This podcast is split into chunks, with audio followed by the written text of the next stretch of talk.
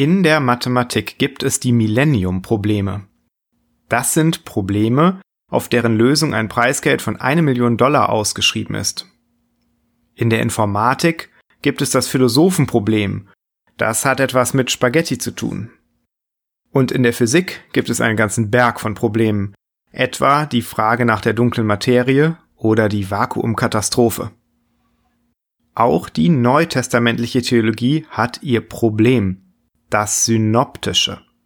Für die Lösung dieses Problems gibt es zwar keine Millionen, aber wir versuchen es jetzt trotzdem mal.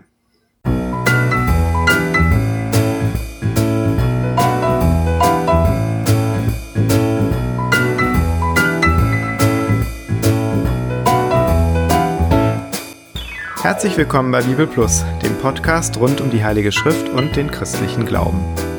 Wir haben uns in den letzten Folgen mit der Entstehung des biblischen Kanons und der historischen Zuverlässigkeit der biblischen Berichte beschäftigt. Heute wollen wir uns die Evangelien etwas genauer anschauen, und zwar die ersten drei. Die Evangelien von Matthäus, Markus und Lukas werden auch als synoptische Evangelien bezeichnet. Das kommt vom griechischen Synopsis, was Zusammenschauen bedeutet. Hintergrund dieser Bezeichnung ist die Tatsache, dass diese drei Evangelien über das Leben Jesu aus einer ähnlichen Perspektive berichten und viele Gemeinsamkeiten aufweisen. Diese Gemeinsamkeiten betreffen zunächst den Aufbau. Alle Evangelisten beginnen mit der Vorbereitung des öffentlichen Wirkens Jesu, wobei Matthäus und Lukas ausführlicher über die Geburt Jesu berichten. Dann folgen das Auftreten Jesu in Galiläa, sein Weg nach Jerusalem und dann sein Sterben und Auferstehen. Diese Gemeinsamkeiten sind nicht verwunderlich, denn ein halbwegs chronologischer Aufbau bietet sich bei Biografien schlichtweg an. Die Gemeinsamkeiten beschränken sich aber nicht nur auf diese grobe Gliederung. Gerade für einzelne Aussagen oder Reden hätte man nämlich durchaus unterschiedliche Anordnungen erwarten können. Matthäus und Markus aber berichten in derselben Reihenfolge über die Aussagen Jesu zur Ehescheidung, die Kindersegnung, die Geschichte vom reichen Jüngling und den Lohn der Nachfolge. Während aber Matthäus und Markus erst ab dem Tod von Johannes dem Täufer in der Reihenfolge sehr ähnlich erzählen, tun Markus und Lukas dies von Anfang an. Dafür fehlt aber Lukas ein großer Abschnitt, der sich bei Matthäus und Markus findet.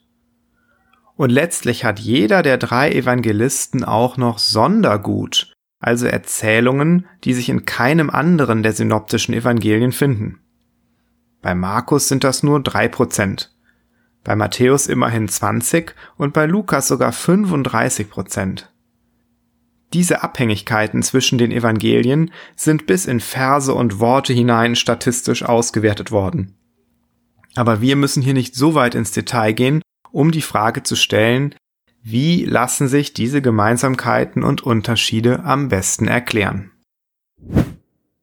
Theologen haben dazu in den letzten 200 Jahren verschiedene Theorien aufgestellt. Zunächst populär war die Annahme, dass Matthäus, Markus und Lukas ein Urevangelium verarbeitet haben. Schleiermacher vermutete Anfang des 18. Jahrhunderts eher eine Vielzahl kleinerer Aufzeichnungen als ein einzelnes Evangelium. Nach Herder und seiner Traditionshypothese stützten sich die Evangelisten auf ein mündliches Urevangelium.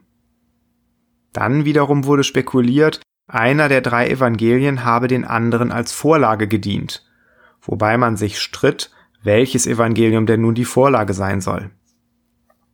Im deutschsprachigen Raum lange dominant war die Zwei-Quellen-Hypothese, die auch schon fast 200 Jahre alt ist. Demnach sollen Matthäus und Lukas in Fällen der dreifachen Übereinstimmung bei Markus abgeschrieben haben, in den übrigen Fällen bei einer unbekannten Quelle, die man meist Q nennt. Abgesehen davon, dass diese Quelle nie gefunden wurde, gibt es noch weitere Probleme mit dieser Theorie. Sie erklärt nämlich weder, warum Matthäus und Lukas das Sondergut von Markus nicht benutzen, noch woher ihr jeweils eigenes Sondergut stammt. Zudem ist unklar, weshalb Matthäus und Lukas in Punkten, bei denen sie von Markus abweichen, übereinstimmen. Deutlich interessanter als die modernen Spekulationen ist die Auffassung der ersten Christen, also derjenigen, die während der Zeit der Evangelisten oder kurz danach lebten. Da gäbe es zunächst Papias, Bischof von Hierapolis und jemand, der den Apostel Johannes noch persönlich gekannt hat. Das teilt uns jedenfalls Irenäus von Lyon mit. Papias erklärt, Markus sei ein Begleiter des Petrus gewesen. Er benutzt dabei ein Wort, das vermutlich Dolmetscher bedeutet. Markus habe dann schriftlich aufgezeichnet, was ihm von den Lehrvorträgen des Petrus in Erinnerung geblieben sei. Außerdem berichtet er, Matthäus habe sein Evangelium in hebräischer Sprache verfasst. Eine ganz ähnliche Auskunft erhalten wir von Irenäus von Lyon, der im zweiten Jahrhundert lebte und uns in seinem Werk gegen die Häresien Folgendes überliefert hat. Matthäus hat bei den Hebräern in deren Muttersprache ein Evangelium geschrieben, während Petrus und Paulus in Rom das Evangelium verkündeten und die Kirche begründeten. Nach dem Tode dieser beiden Apostel hat uns Markus, der Schüler und Dolmetscher des Petrus, das, was Petrus predigte, ebenfalls schriftlich überliefert. Lukas, der Begleiter des Paulus, hat das von Paulus verkündete Evangelium niedergeschrieben. Endlich hat Johannes, der Schüler des Herrn, der auch an dessen Brust geruht hat, während seines Aufenthaltes zu Ephesus in Asien sein Evangelium herausgegeben. Demnach haben wir einen Hinweis auf die Abfassung der Evangelien gewonnen, der auch von anderen Kirchenvätern überwiegend bestätigt wird. Nur Clemens von Alexandria weicht etwas davon ab. Nach Eusebius soll er nämlich behauptet haben, die Evangelien, die Geschlechtsregister enthalten, seien zuerst geschrieben worden. Das würde bezüglich Matthäus noch passen, nicht aber bezüglich Lukas, der dann vor Markus geschrieben haben müsste. Damit steht Clemens allerdings alleine da, denn selbst sein Schüler Origenes widerspricht ihm hierin und schließt sich der Meinung von Irenäus an. Er schreibt, Aufgrund der Überlieferung habe ich bezüglich der Evangelien, welche alleine ohne Widerspruch in der Kirche Gottes angenommen wurden, erfahren, zuerst wurde das Evangelium nach Matthäus, dem früheren Zöllner und späteren Apostel Jesu Christi, für die Gläubigen aus dem Judentum in hebräischer Sprache geschrieben. Als zweites das Evangelium nach Markus, den Petrus hierfür unterwiesen hatte. Als drittes geschrieben wurde das Evangelium nach Lukas, der es nach Genehmigung durch Paulus an die nichtjüdischen Gläubigen richtete. Zuletzt das Evangelium nach Johannes. Im Ergebnis gibt es kaum Gründe, an dieser nahezu einhelligen altkirchlichen Überlieferung zu zweifeln, zumal sie die Unterschiede und Gemeinsamkeiten zwischen den Synoptikern mindestens so gut erklären kann wie die Zwei-Quellen-Theorie. Geht man nämlich davon aus, dass Matthäus sein Evangelium zunächst auf Hebräisch oder auf Aramäisch verfasst hat, könnte Markus als nächstes, neben den Inhalten der Petruspredigt, auch Teile des Matthäusevangeliums übersetzt und in sein eigenes übernommen haben. Lukas, der ja nach eigenen Angaben sorgfältig recherchiert hat, könnte ähnlich vorgegangen sein. Er hat bereits übersetzte Teile einzelner Abschnitte des Matthäusevangeliums in seinem Evangelium verarbeitet und darüber hinaus auch Teile des Markus-Evangeliums. Ergänzt hat er das Ganze durch Informationen, die ihm über Paulus oder andere Quellen zugetragen wurden. Als dann schließlich auch das Matthäusevangelium ins Griechische übersetzt wurde, haben sich die Übersetzer bei den bereits vorliegenden griechischen Versionen von Markus und Lukas bedient, was wörtliche Übereinstimmungen erklärt. Warum sollten sie neu übersetzen und formulieren, wenn das schon erledigt war? Bei der Frage der Entstehung der Evangelien darf dabei auch die Bedeutung der mündlichen Überlieferung nicht außer Acht gelassen werden. Antike Quellen deuten an, dass die Gedächtnisleistung der Menschen in der Antike zum Teil ganz außerordentlich gewesen ist. Das gilt insbesondere für die Juden und ihre religiösen Texte. Jüdische Schriftgelehrte kannten in der Regel die ganze hebräische Bibel auswendig.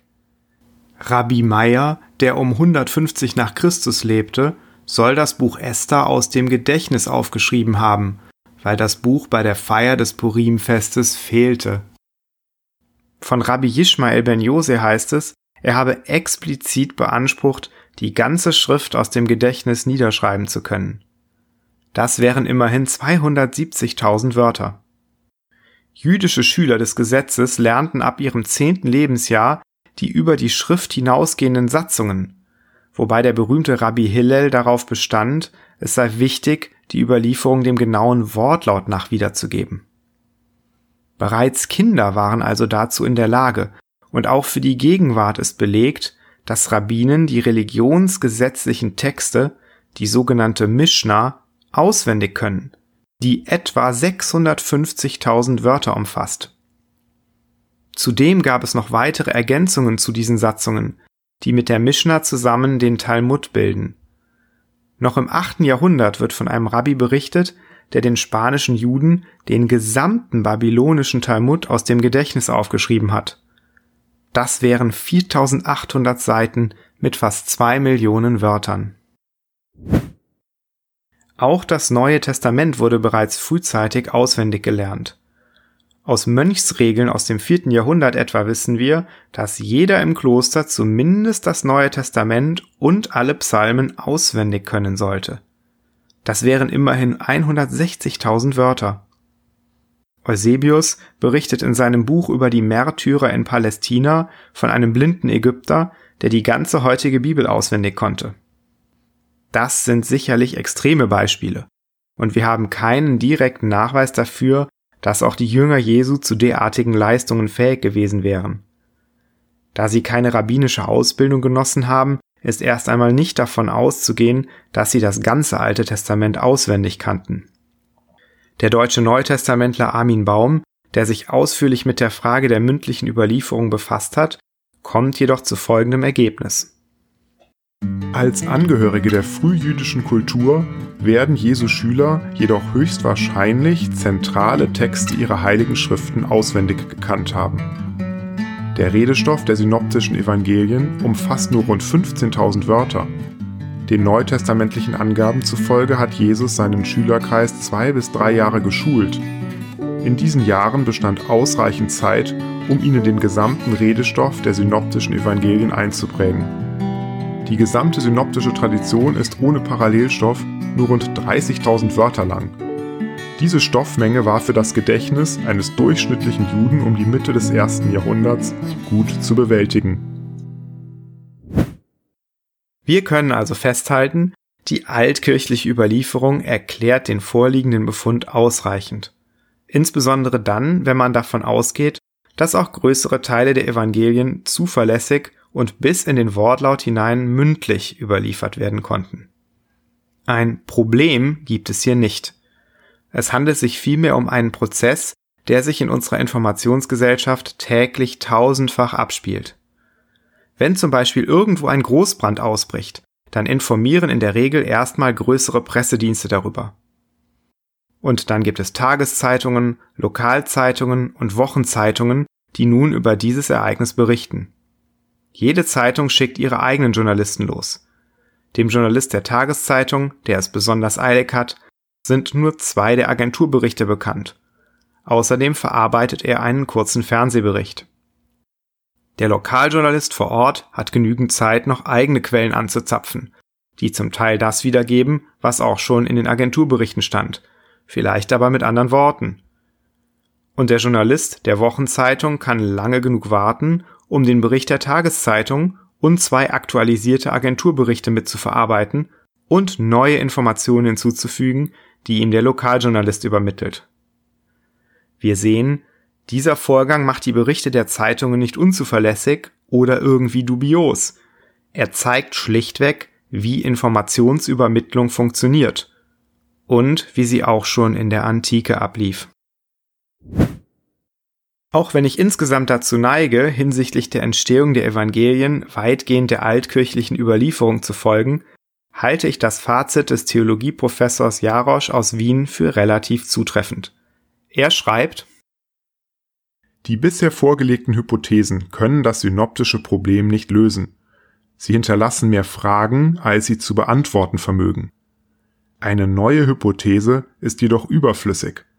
Es genügt, sich an das wenige Bekannte zu halten und an Markus, Matthäus und Lukas ihre Fähigkeit zu sehen, dass sie als antike Schriftsteller ihre je eigene Kenntnis der Ereignisse sprachlich verarbeitet haben. Welche Schwerpunkte Sie und Johannes dabei jeweils gesetzt haben, das schauen wir uns in der nächsten Folge von Bibel Plus an. Ich hoffe, wir hören uns.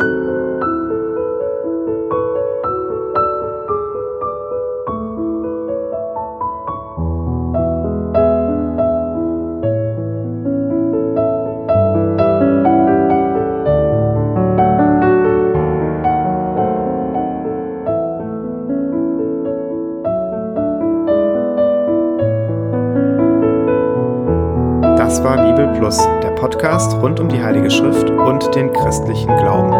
Weitere Informationen und Kontaktmöglichkeiten finden Sie im Internet unter www.bibel.plus.